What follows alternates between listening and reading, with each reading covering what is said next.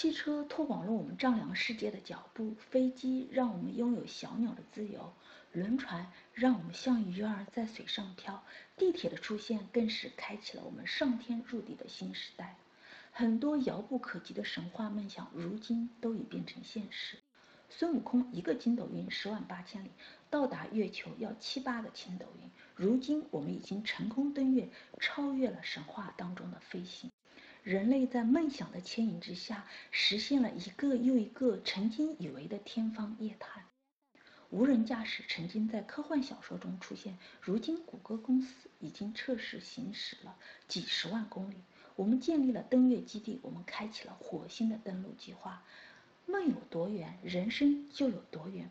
孔子说：“取乎其上，得乎其中；取乎其中，得乎其下；取乎其下，则无所得矣。”意思是说。高远的目标得到中等的结果，中等的目标得到下等的结果，下等的目标叫一无所获。所以无论何时，我们都应该高标准、严要求；无论何时，我们都不应该失去选择梦想的勇气。